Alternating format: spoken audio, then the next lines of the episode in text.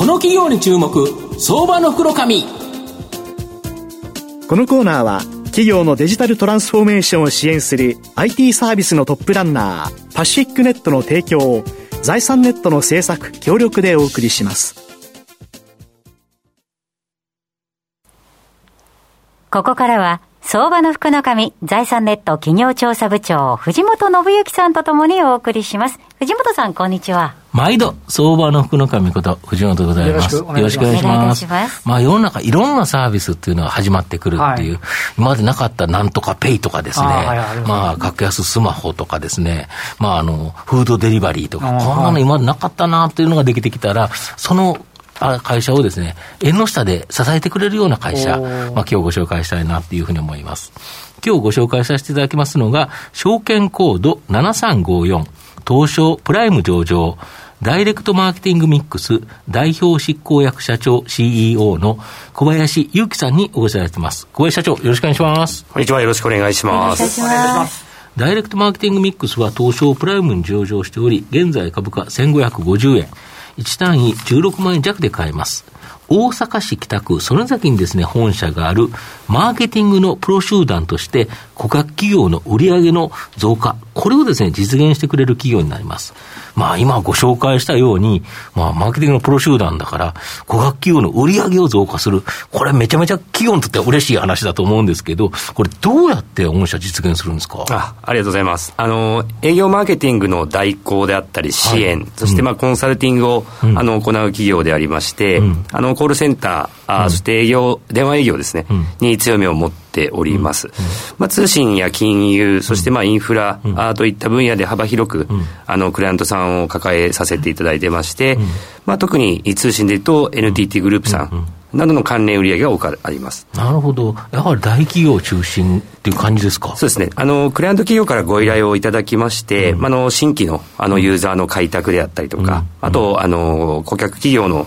ユーザーさんをお預かりさせていただいて、うん、まあ、アップセルだったり、クロスセルだったり、リテンションなどを行わせていただいて、まあ、ロイヤルカスタマーをこう作っていくお手伝いという形をさせていただいているような。企業って売上高を上げるって一番の目的ですもんね。そうですね。特に少子化がありまして、うん、さらに、なかなかこう LTV が上がってこないっていうところにおいては、やはりユーザーををどうロイヤルカスタマーにしていくか。そうですね、一回捕まえたお客様を、い。い顧客にしていくと、はい、お得意様にすると。いうことですね、それはきちっとやっぱり連絡していかなきゃいけないから、その連絡っていうのを、やっぱり人がする部分においては、御社が代行するということですか。おっしゃる通りです。なるほど。で、新型コロナショックでは、まあ、大きな影響、まあ、本当にいろんな企業にですね、まあ、プラスマイナスいろんな影響あったと思うんですけど、御社の場合、ワクチン接種のコールセンターなんで、なんとで、特需もあったとか。そうですね。あの、2020年に、あの、上場承認をいただきまして、はい、あの、このお金を使って、まあ、コールセンターの増床を非常に強くさせていただきまして、うん、そのタイミングで公共関連分野にも、うん、あの、非常に力を入れさせていただきました。うん、で、そのタイミングで、まあ、新型コロナ、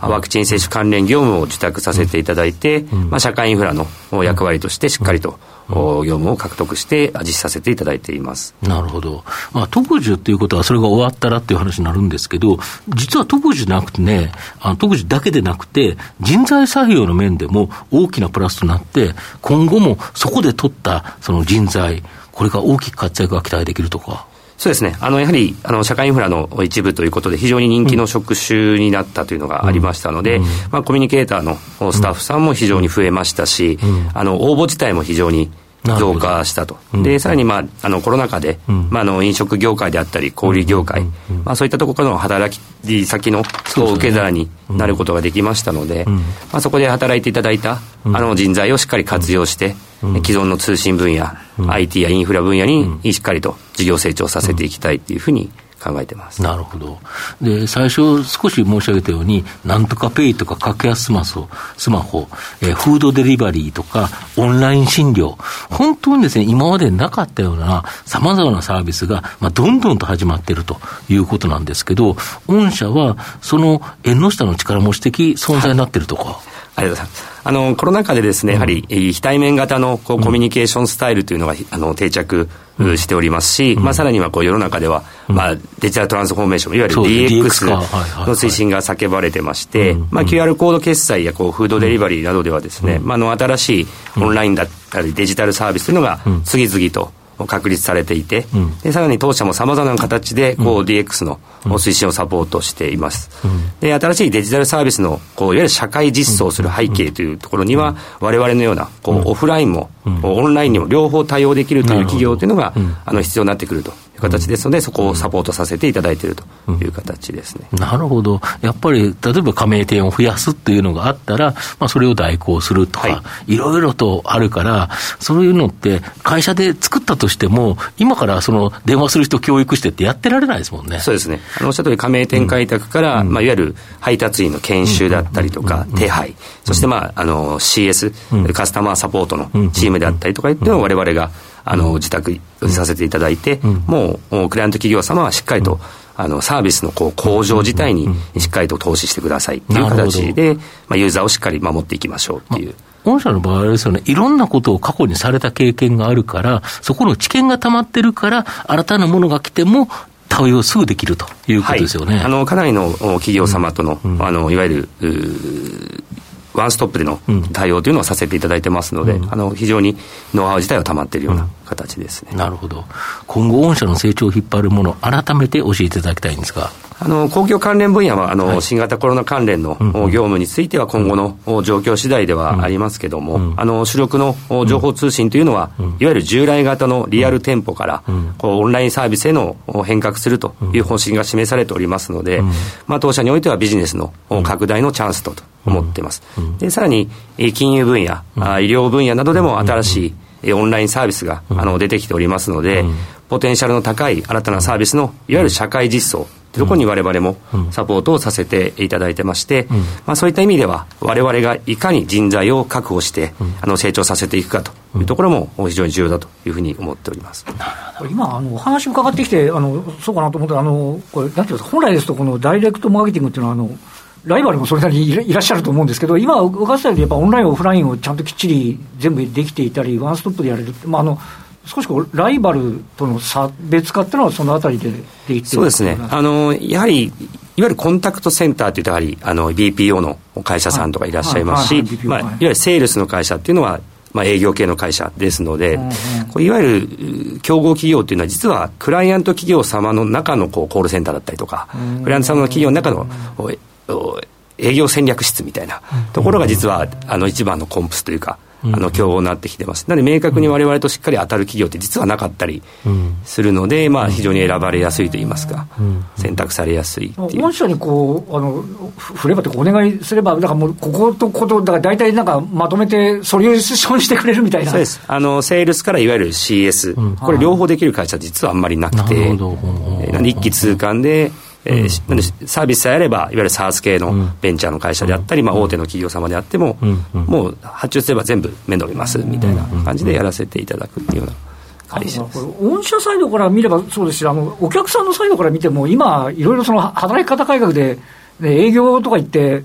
なんか時間外労働もどうだみたいな話ではやっぱあると思うんですけど、やっぱりそれが御社にお願いすれば、やっぱりその働き方改革にもちょっとなんか、資するようなイメージが受け取ったんですけど、そのあたりいかが、ね、いや、まさにおっしゃる通りで、いわゆるわれわれ情報通信の分野が非常に伸びているのが、うん、あの、そのクライアント様っていうのは非常に働き方改革が進んでいて、うん、BPO をしていくっていうところが広がってます。うん、ただ、やはりまだ金融分野だったり、不動産分野とか、もしくはあ医療分野って、そういった働き方改革がまだできてないので、まあ、そういったところは今後、いわゆるアウトソースしていく、BPO をしていくっていう流れは、あの強くなると思いますんで、まあ、今そこに、ベットしてるというか、あの投資させていただいてるままだまだ日本の DX とか、その働き方が足んないんで、御社のビジネスチャンスをこれからだみたいなところですかね、ありがとうございます。